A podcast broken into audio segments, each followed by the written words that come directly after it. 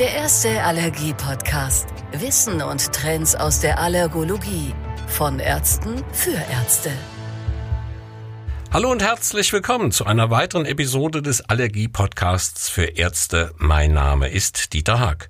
Ja, heute geht es um das Thema Asthma, genauer gesagt um den Stellenwert der Allergenimmuntherapie bei der Behandlung des allergischen Asthmas.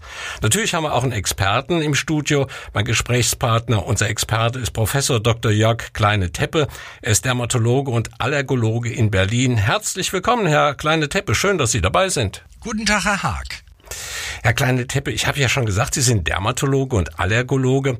Bevor wir jetzt zu den Fragen kommen und zu den Details, dürfen wir ein bisschen mehr von Ihnen erfahren, außer dass Sie Dermatologe und Allergologe sind? Nun, ich habe mich äh, am Anfang mit dem Beginn meiner Ausbildung eigentlich gleich für das Thema Allergie interessiert und hatte das Glück, in einer Abteilung zu arbeiten, wo ausschließlich Asthmatiker und Menschen mit Atemwegsallergien behandelt wurden und gleichzeitig die Möglichkeit zur Forschung bestand. Und dadurch hatte ich eigentlich die Verbindung zwischen der Behandlung der betroffenen Patienten und auch den neuen Möglichkeiten, vielleicht Diagnosen oder neue Behandlungsmethoden zu erproben.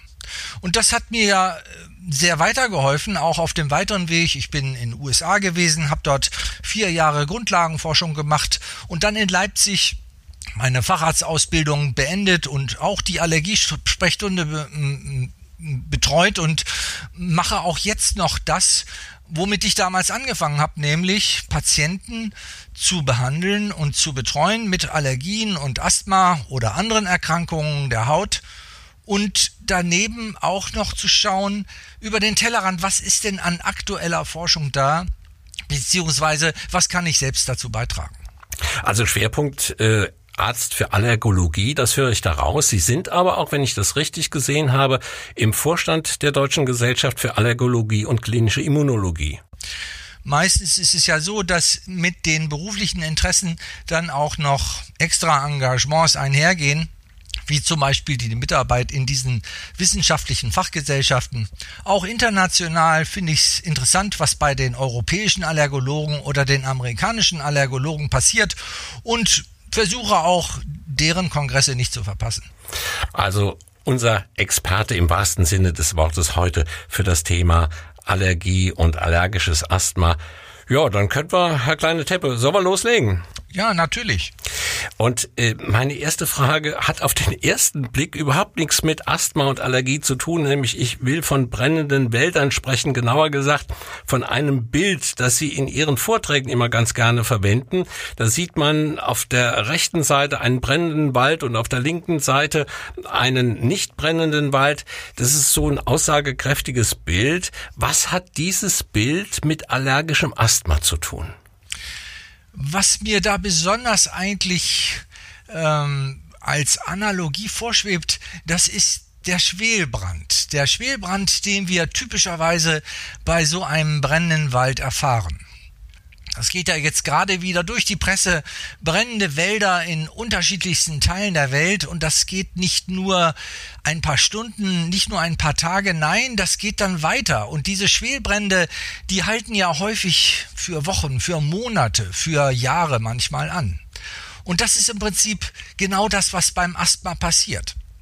Unabhängig welcher Auslöser zu dem Brand geführt hat, ob das nun Brandstiftung war oder das Klima oder die Hitze, das ist ein Ereignis, was vielleicht wieder vorbeigeht. Aber dieser Schwelbrand, der letztlich zu langen chronischen Folgen gewissermaßen führt, das beobachten wir beim, beim Asthma. Also auch die Schäden, die da bleiben, die bleiben auch permanent. Da, das, ja, das ist genau der Punkt, dass die Allergie häufig etwas Vorübergehendes ist, je nachdem, äh, an welchem Ort, zu welcher Zeit. Aber das Asthma, wenn es einmal richtig sich festgesetzt hat, wenn diese Entzündung richtig ausgebrochen ist, dann sehen wir eigentlich in aller Regel chronische Verläufe, sogar lebenslang.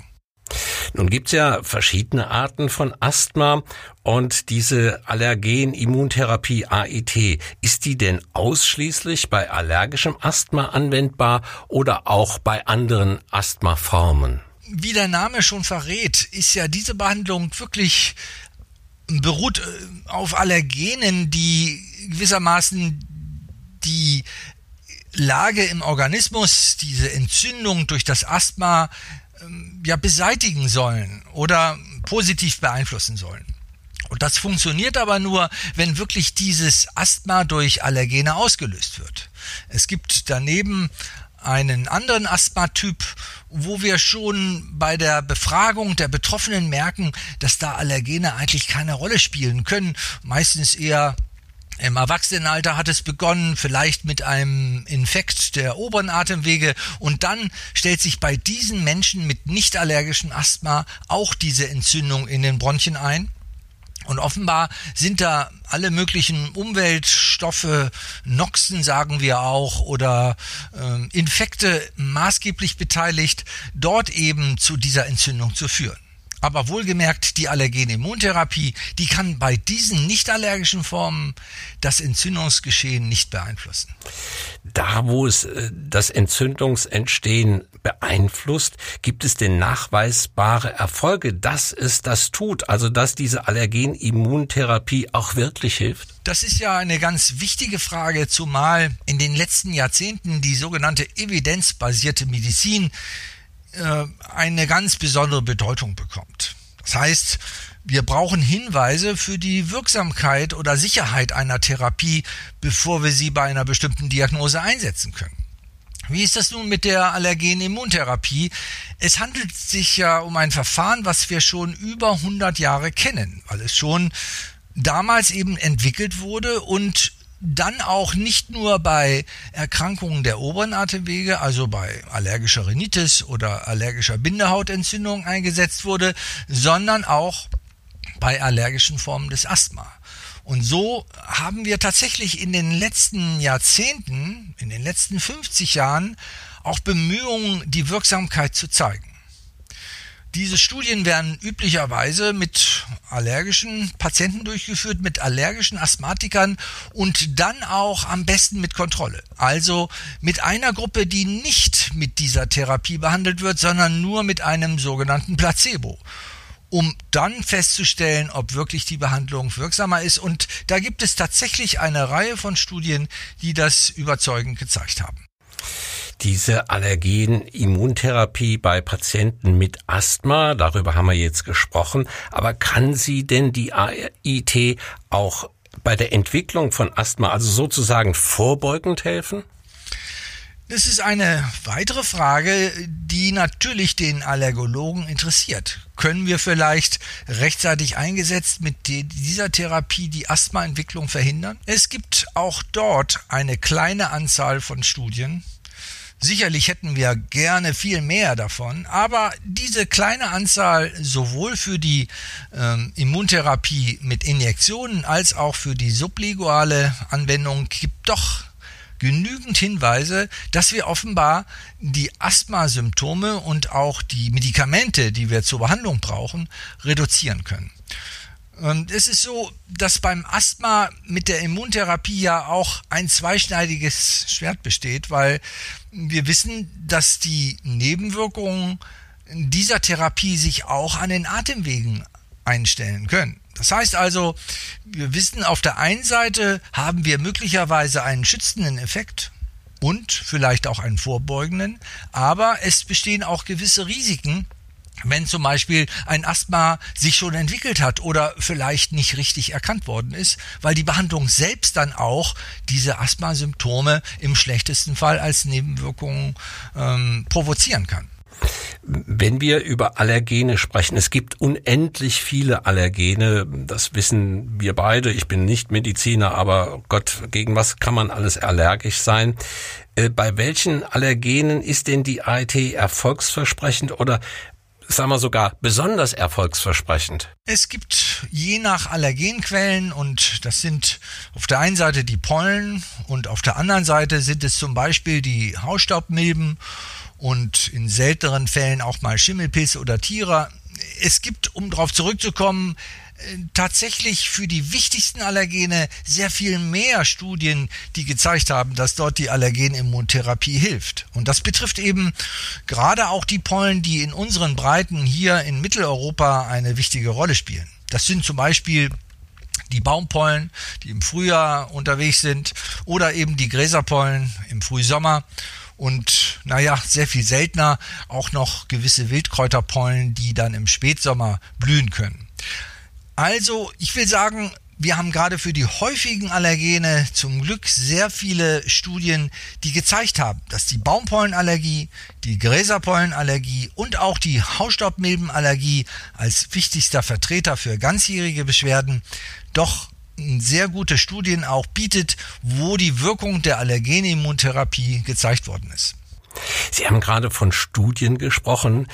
Kennen wir ja, gibt es viele und kann man alles nachlesen. Aber heutzutage spricht man auch gerne von Real-Life-Studien oder Real-Life-Daten. Das sind also das Erfolgs, Erfolge von Behandlungen im täglichen Leben, im wahren Leben, die zusammengefasst werden. Welche Ergebnisse oder besser noch, welche Erkenntnisse haben diese Daten denn gebracht? Vielleicht darf ich voranschicken, bevor ich diese Informationen aus den Real-Life-Studien erläutere, vielleicht darf ich voranschicken, äh, dass wir gerade zum Thema Asthma gerne mehr Studien hätten. Es ist ja so, dass die Präparate, die wir zur Verfügung haben zur Immuntherapie, dass sie sich erheblich unterscheiden. Und wir haben eigentlich nur für wenige Präparate und für wenige Situationen oder Allergene diese harten Daten aus kontrollierten Studien mit Placebo-Kontrolle. Das ist auch verständlich, weil häufig haben ja Patienten vielleicht nur einen allergischen Schnupfen und allergische Bindehautentzündung und nicht gleich Asthma. Dort gibt es sehr viel mehr Studien. Beim Asthma, da muss man schon genauer hingucken und manchmal sind es auch nur Teilgruppen einer Studie gewesen, die unter Asthma litten. Das zählt aber heutzutage nicht, weil zum Beispiel die Behörden, die Gesundheitsbehörden international doch mehr darauf achten, sind dort wirklich Asthmatiker eingeschlossen worden, die messbare Beschwerden hatten und daher auch solch eine Therapie brauchten.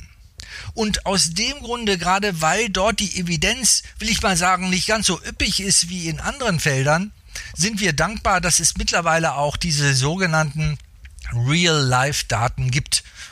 Was ist das eigentlich? Das sind Daten, die aus unserem Gesundheitssystem hier in Deutschland generiert werden, weil wir ja letztlich als Ärzte Diagnosen dem Patienten zuordnen, diese kodieren müssen und diese auch zentral erfasst werden.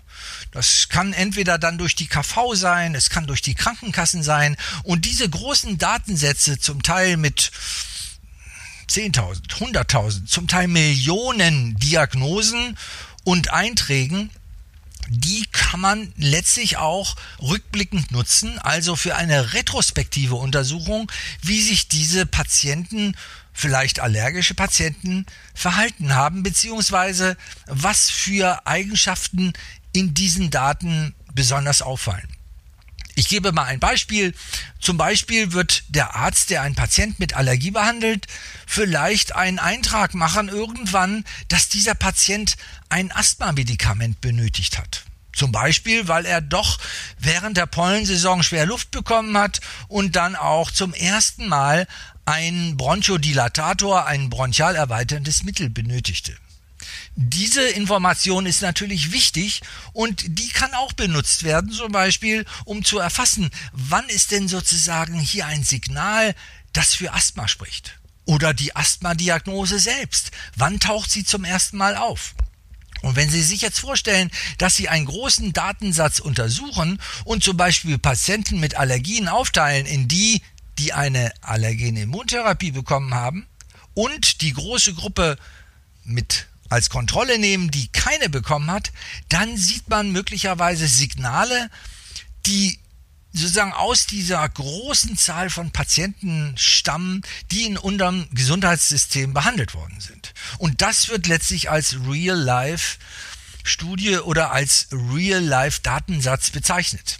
Und tatsächlich ist es so, dass es eine ganze Reihe von Studien gibt und das betrifft sowohl die subkutane als auch die sublinguale Immuntherapie wo werden konnte, dass im Vergleich zu diesen rückblickend retrospektiv untersuchten Kontrollgruppen doch die Immuntherapie behandelten Patienten später diese Asthmasignale zeigen. Also zum Beispiel später diese Asthma-Diagnose auftaucht oder auch später zum ersten Mal Asthmamittel eingesetzt werden. Herr Kleine Teppe, wenn, wenn ich das jetzt richtig verstehe, Sie haben bei den Real-Life-Daten haben Sie viel, viel mehr Patienten im Überblick über einen viel, viel längeren Zeitraum als in normalen Studien. Jetzt könnte doch jemand auf die Idee kommen und könnte sagen, wir brauchen gar keine normalen Studien mehr, wir nehmen alles aus den Real-Life-Daten.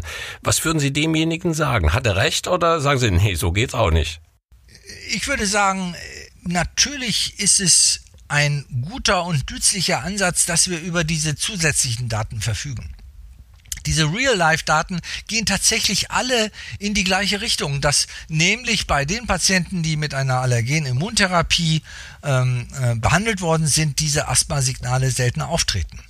Allerdings wird das nicht genügen. Es ersetzt nicht diese klassischen kontrollierten äh, klinischen Studien, und da pochen insbesondere unsere Gesundheitsbehörden drauf, weil sie wollen wirklich sehen, dass in einer prospektiven, also vorausschauenden Studie gezeigt worden ist, dass diese Therapie wirklich das bringt, was sie verspricht, nämlich auch allergische Formen des Asthmas zu mildern.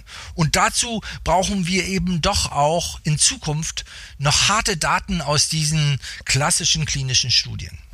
Also die klassischen Studien auf der einen Seite und ergänzend mit den Real-Life-Daten, das ist ein, ja, kann man sagen, Optimum? Ich denke, dann sind wir schon ein erhebliches Stück weiter. Die Behörden brauchen für die Zulassung eines Medikamentes oder für die Indikationserweiterung grundsätzlich diese harten klassischen Studiendaten. Nur dann wird entsprechend auch die Indikation erweitert. Also zum Beispiel, dass die Allergenimmuntherapie mit einem bestimmten Präparat auch für die Behandlung des allergischen Asthmas geeignet ist. Herr Kleine Teppe, ich möchte nochmal auf die Immuntherapie bei allergischem Asthma zurückkommen. Da gibt es ja bei dieser Immuntherapie die Möglichkeit, subkutan zu behandeln beziehungsweise sublingual zu behandeln. Sehen Sie denn zwischen den beiden Möglichkeiten Unterschiede, Vorteile für die eine, Nachteile für die andere Behandlungsform? Ich muss vielleicht zurückkommen auf diese ja, auf dieses zweischneidige Schwert. Und das ist möglicherweise bei der subkutanen Immuntherapie mit Injektionen bedeutsamer. Nämlich, dass wir auf der einen Seite eine Wirksamkeit haben, die nachgewiesen ist beim allergischen Asthma, aber auch ein gewisses Risiko. Nämlich für sofortige ähm, Nebenwirkungen in Form von akuten Asthmaanfällen, die tatsächlich immer wieder auch beschrieben sind. Und das ist ein Grund, warum wir gerade die subkutane Immuntherapie niemals hm, bei schwereren Asthmaformen einsetzen würden. Und auch die Leitlinien, die sozusagen Handlungsempfehlungen geben, warnen eher davor und sagen, dass doch das Asthma kontrolliert sein sollte. Also ohne ständige Symptome, ohne Einschränkungen im Alltag und nur dann käme eine Immuntherapie in Frage.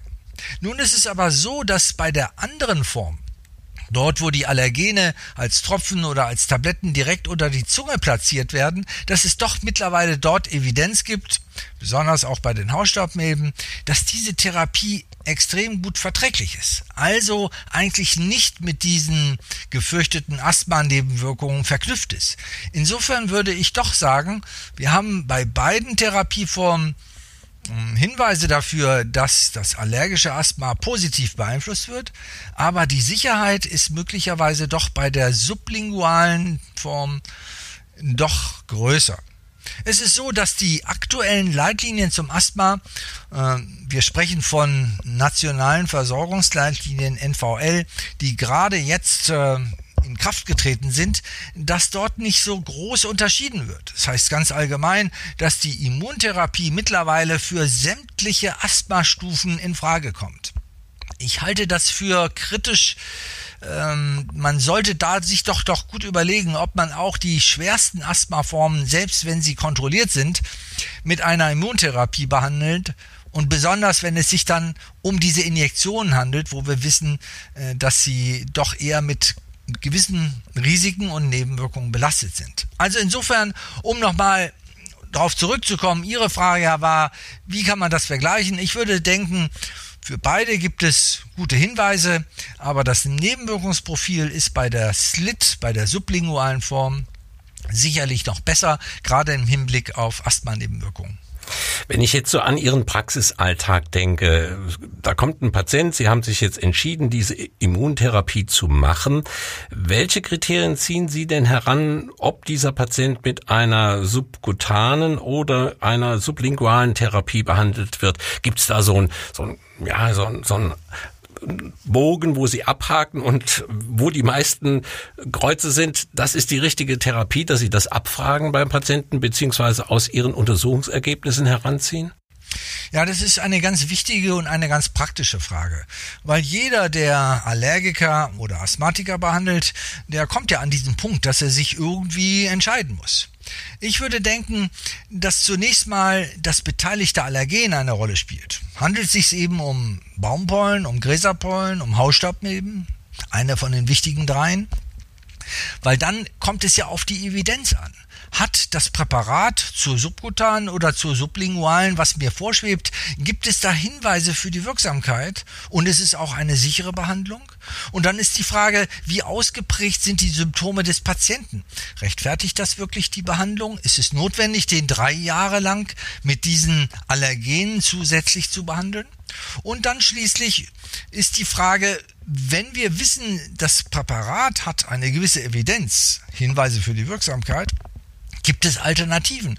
Und dann kommt man manches Mal an den Punkt, wo man feststellen muss, okay, bei diesen Allergenen, nehmen wir zum Beispiel die Gräserpollenallergene oder auch die Hausstaubmilben, da haben wir durchaus für beide Verfahren, äh, ja, die Möglichkeit, das diesem Asthmatiker anzubieten.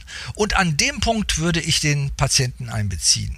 Warum? Wenn wir gleichwertige Möglichkeiten haben oder sagen wir mal ähnliche Möglichkeiten, dann sollte auch der Patient mitentscheiden. Und insofern fühle ich mich doch, doch dann auch gemüßigt, dem Patienten beide Formen zu erläutern und zu erklären, wie die Abläufe sind, wie ist die Durchführung, wie sind die Nebenwirkungen und wie ist der mögliche Erfolg.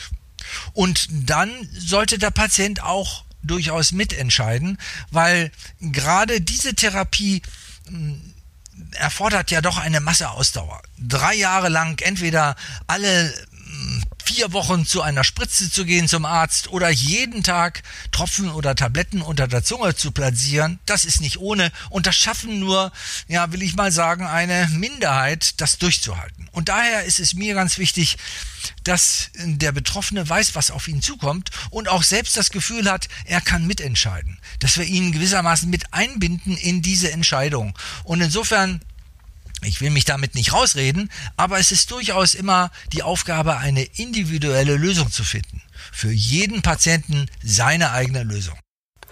Wenn wir jetzt hier von Asthma sprechen, muss ich ganz ehrlich sagen, denke ich zunächst einmal an den erwachsenen Patienten. Aber es gibt ja ganz viele Kinder und Jugendliche, die an Asthma leiden und vielleicht da noch unser Gesichtspunkt oder ein Schwerpunkt auf Kinder, auf die Behandlung, die AET-Behandlung bei Kindern. Äh, sieht es, was gibt es da Besonderes zu beachten bei Kindern? Ist zum Beispiel da eher von der Subkutan abzuraten, weil Kinder pieksen, da schreien sie und machen Ärger? Oder ist die sublinguale Therapie bei denen ja viel zu lange, weil sie es täglich einnehmen müssen?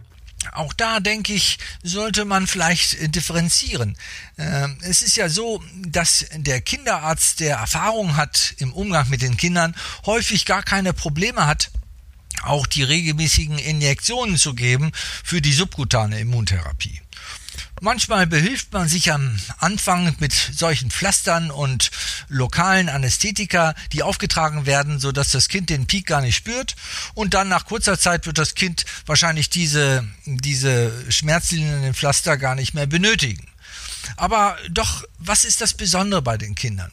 Wir wissen, dass die ja häufig am Anfang ihrer Allergikerkarriere stehen und dass möglicherweise eine Zunahme der Beschwerden auch mit den Folgen eines Asthmas vielleicht noch bevorsteht. Und daher sind die Kinderärzte eigentlich relativ schnell dabei, auch sich für eine Immuntherapie zu entscheiden. weil sie eben den Verlauf der Erkrankung beeinflussen wollen und verhindern wollen, dass sich daraus ein Asthma entwickelt. Und auch bei den asthmatischen Kindern, wir wissen, dass die eigentlich die Immuntherapie gut wegstecken, sind durchaus die Kinderärzte bereit, auch diese Therapie einzusetzen. Also die Frage dann, welche Form? Ist es besser mit den Injektionen? Das ist durchaus üblich. Oder ist es besser mit der sublingualen Form? Das kommt drauf an, weil es gibt durchaus Kinder, die zum Beispiel diese tägliche Anwendung von Medikamenten mit dem Pitzeln im Mund, den typischen lokalen Nebenwirkungen nach Anwendung von Tropfen oder Tabletten oder der Zunge, die da einfach nicht mit klarkommen die dann doch irgendwann ihre Eltern nerven und das einfach nicht mehr weitermachen wollen. Und genauso gibt es um, umgekehrt Kinder, denen kann man mit den Spritzen gar nicht kommen und die äh, wollen damit nichts zu tun haben. Aber ich will mal sagen, es gibt letztlich dort viele Varianten und zum Glück haben wir ja die Möglichkeit, mit verschiedenen Möglichkeiten äh, die Kinder zu behandeln und auch die Eltern entsprechend zu beraten. Ich wollte gerade sagen, die Eltern, die spielen doch da sicherlich auch eine ganz große Rolle. Absolut. Gerade die Mütter, die ja häufig die Kinder betreuen, die spielen eine ganz wichtige Rolle, weil die ja entweder auch das Kind motivieren können, beziehungsweise unterstützen, wenn es um die Injektion geht, aber auch bei der täglichen Anwendung äh, natürlich die Kinder daran erinnern, weil darauf sind die angewiesen. Das ist ja klar. Diese Behandlung ist ja schon bereits ab dem fünften Lebensjahr zugelassen, die sublinguale Immuntherapie. Und da brauchen die Kinder einfach natürlich die Erinnerung von der Mutter oder auch die Unterstützung, dass sie regelmäßig diese Präparate anwenden. Herr Kleine Teppe, wir haben eine ganze Reihe von Punkten angesprochen. Vielen Dank für das interessante Gespräch. Es hat Spaß gemacht, so detailliert mit Ihnen sprechen zu können und ja, so viel Interessantes zum Thema Asthma und Immuntherapie zu erfahren. Es war sehr aufschlussreich. Nochmals danke und ja, ich sag vielleicht bis bald, vielleicht bei einer neuen Episode zu einem anderen Thema. Viele Grüße aus dem Podcast-Studio und alles Gute. Ja, vielen Dank für die Fragen und auch für Sie alles Gute. Bevor wir jetzt zum Ende dieser Episode kommen, noch ein Hinweis für Sie, unsere Hörerinnen und Hörer. Kompaktes Wissen zu allergologischen Themen finden Sie auch in unseren Online-Fortbildungen auf www.medcram.de. Ganz langsam zum Mitschreiben www.medcram.de. Dort finden Sie dann auch die CME Fortbildung zum Thema dieser Podcast-Episode mit Professor Dr. Jörg Kleine-Teppe. Diese Fortbildung ist übrigens mit zwei CME-Punkten zertifiziert. Wenn Sie mehr darüber erfahren möchten, dann schauen Sie doch ganz einfach in die Show Notes dieser Episode. Damit sind wir dann auch wirklich am Ende dieser Episode. Ihnen, unseren Hörerinnen und Hörern, herzlichen Dank für Ihr Interesse. Wir hoffen, es hat Ihnen gefallen und vielleicht schon bis bald. Herzlichst Ihr Dieter Haag. Der erste Allergie-Podcast. Wissen und Trends aus der Allergologie. Von Ärzten für Ärzte.